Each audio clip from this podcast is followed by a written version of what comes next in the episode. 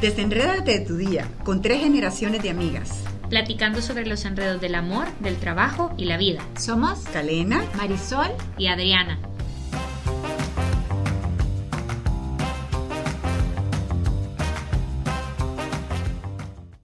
¿Puedo vivir siendo resentida? ¿Cómo se cura un corazón resentido? ¿Qué es el perdón? Y el nombre del podcast de hoy, Perdono pero no olvido. Yo quiero empezar, bueno, de lo más light quizás, hablando de no banalizar la palabra perdón. A mí me cae súper mal que perdón por cualquier tontera. Ay, estoy comiendo mucho perdón. Ay, pasé por aquí, perdón. Ay, no sé cuánto, perdón por todo. Y se ríe porque aquí estábamos burlándonos antes porque nos dijo la Cale, ay, perdón que estoy comiendo tantas nueces. Entonces, es súper importante pensar en el, valor y la importancia de la palabra perdón. Eh, para mí es como decir te amo. Uno le dice te amo a cualquier persona que ve en la calle. Yo creo que el perdón es una palabra igual de poderosa. Igual de poderosa, exactamente igual.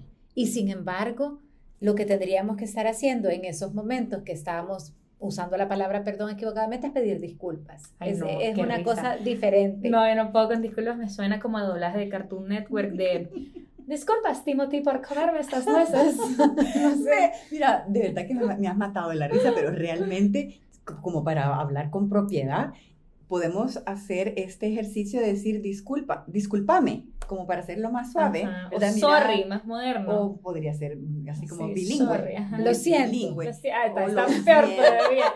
Lo siento, Gaeta, discúlpame que he pasado por esta calle. No, pero es que te juro, es así de tontera, no es broma, así de la tontera y así usamos una palabra tan tan importante. De hecho, eh, entre uno de los consejos que se da a las mujeres para que puedan estar en igual condición eh, con los varones en las empresas, habla muchísimo que como que las mujeres tienden a decir muy seguido la palabra lo siento, discúlpeme, eh, y eso nos puede quitar autoridad. O sea que desde todo punto de vista hay que usar la palabra correcta y usar la palabra perdón cuando de verdad es mucho más profundo. No, y otra cosa, no sé si ustedes han visto un TikTok, yo soy súper fan de TikTok, que es un chavo que es como, interpreta como dos personas, es siempre él, pero interpreta personajes diferentes.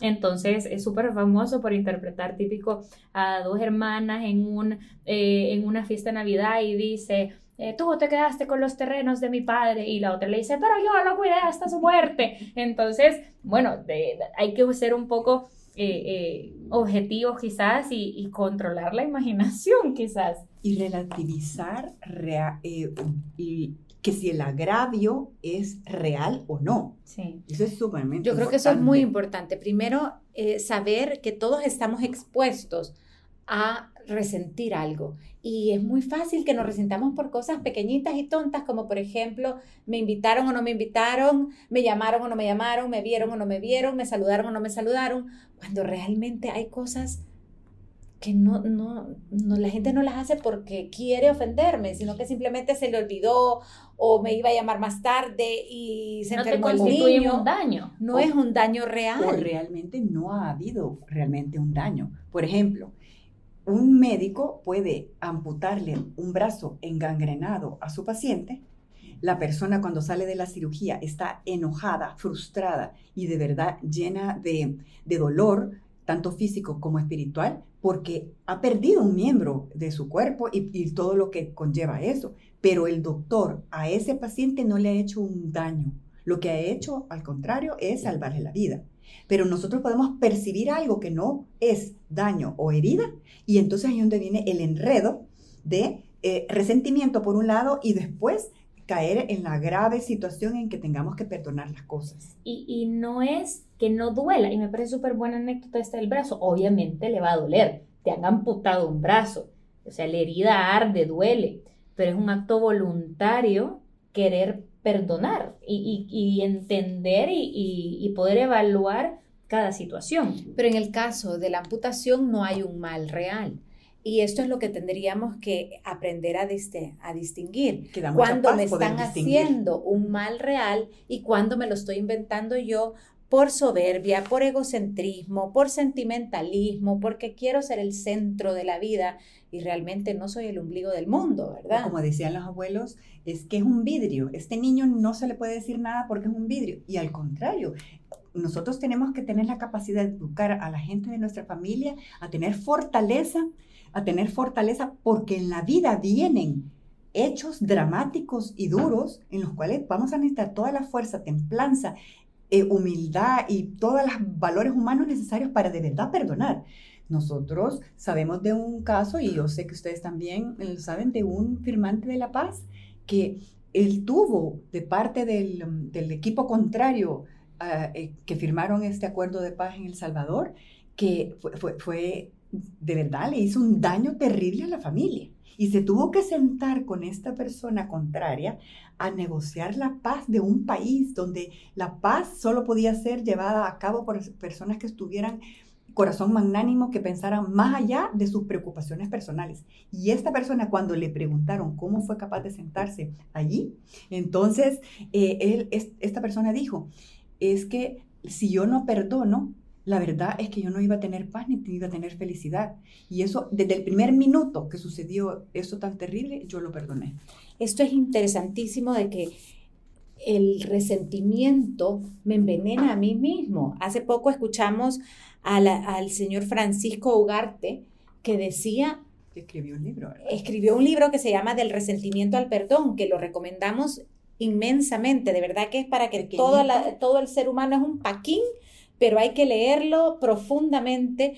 Y entonces él decía, el resentimiento es un veneno que me tomo yo esperando que le haga daño al otro. Qué tremendo. O sea, realmente. actuamos muchas veces. El único que se envenena resintiendo, enojándose, amargándose. Yo me acuerdo que yo les decía a mis hijos, te enojaste, dos problemas vas a tener, enojarte y contentarte, les decía yo. O sea, no puede ser, o sea, no, no nos vamos y por eso está esta anécdota tan bonita que, que, puede como servir de fondo para esta conversación que estamos teniendo, es la de que cuentan de un grupo de amigos que iban caminando en un bosque precioso y se encuentran con una culebra venenosa y pica a uno de los amigos y cae al suelo revolcándose sabiendo que es una víbora que va en cuestión de minutos a quitarle la vida. Eh, empezaron a platicar que si estaba el guardabosque, que si había que llamarlo, que si la ambulancia, que si qué color tenía la víbora, empezaron a ver quién era el culpable y uno de los amigos se puso a ver la herida, le succionó el veneno y salvó la vida de que había sido picado por la serpiente. Eso es exactamente lo que nosotros hacemos cuando inmediatamente que objetivamente descubrimos que un familiar o la pareja, los hijos, nos han hecho un agravio real, verdadero, que me han dejado una herida tremenda, que yo inmediatamente tome la decisión libre en el corazón de perdonar completamente el, hecho que, en que me han dado. Eso y en ese perdonar está sacar el veneno. Allí es donde se saca el veneno eso, para es que la, no nos intoxique. la metáfora. O sea, cuando perdonamos estamos sacando el veneno. Para que no se quede circulando por nuestro corazón. Y sin embargo, el dolor sigue estando. Y es que eso a mí, algo que, que pues chico, para mí es súper difícil hablar de ese tema porque yo no es que me considere una persona resentida, creo que tengo el, el, don de la mala memoria también, entonces se me olvida bien rápido. Una bendición, una bendición. Pero al mismo tiempo yo quizás pienso de una manera muy soberbia, o sea, aquí sinceramente entre nosotras me cuesta muchísimo pensar que con un agravio grave, pensar en desearle el bien a la otra persona o simplemente que, que se me olvide, siendo súper sincera, o sea, y tampoco sea vengativa, quizás haciéndote el chiste, me pegaste ahí, o te voy a pegar más duro porque me dolió, y, y, y uy, qué difícil es. Pero Adria, ya has dicho una cosa importantísima, o sea, cómo se cura realmente un corazón resentido y sí hay formas, o sea, esto aquí sería como el meollo del asunto. Si yo descubro que puedo, así como tú lo has descubierto, que puedes ser resentida, que te puede doler mucho un agravio, entonces puedes tomar la decisión de analizarlo. O sea, realmente fue a propósito, quería hacerme daño, porque en la mayoría de los casos no era a propósito, no quería hacerme daño, se equivocó, no sabía o nadie le había formado, o podemos considerar con compasión a la otra persona al que consideramos ahorita un agresor para entender. Hay una frase que me encanta que dice que conoce a tu enemigo y se convertirá en tu amigo. O sea, si conociéramos realmente la situación de cada ser humano, no tendríamos enemigos, porque nos daríamos cuenta cómo fue su infancia, cómo fue su niñez, su adultez, su adolescencia, sus situaciones, sus retos y sus y complicaciones. Es importante saber que cuando nosotros perdonamos, no le estamos quitando peso al agravio grave que nos han hecho. Por decir, si mi hermano me quitó la parte de la herencia que mi papá me había dejado, que si esto eh, sacó a, la luz toda la, lista de cosas terribles que las personas cercanas a nosotros, que deberían de ser fieles y leales, nos hacen. O sea, perdonar no quiere decir que nosotros le quitamos em, validez. validez. Lo que hacemos es buscar quitar los obstáculos para ser felices. O sea, este es un egoísmo bueno. Es que esa es la parte que, digamos, quizás me hace un poco reflexionarlo, porque ¿Sabes? Hay tanta injusticia en el mundo, hay tanto mal, que si uno está pendiente en eso, así mismo como, como lo que le hacen a uno, no, es que no viví feliz. Vivís amargadísimo, o sea, te podrís por dentro porque... Esa es la mejor palabra para describirlo. es que como, como ese es lo único que, que, me ayuda a decir, eh, voy a quedar más fregada yo, pues, de, de tener este sentimiento dentro de mí. Exacto, pero, pero, o sea, yo, yo creo que requiere muchísima sabiduría, darle muchísima vuelta.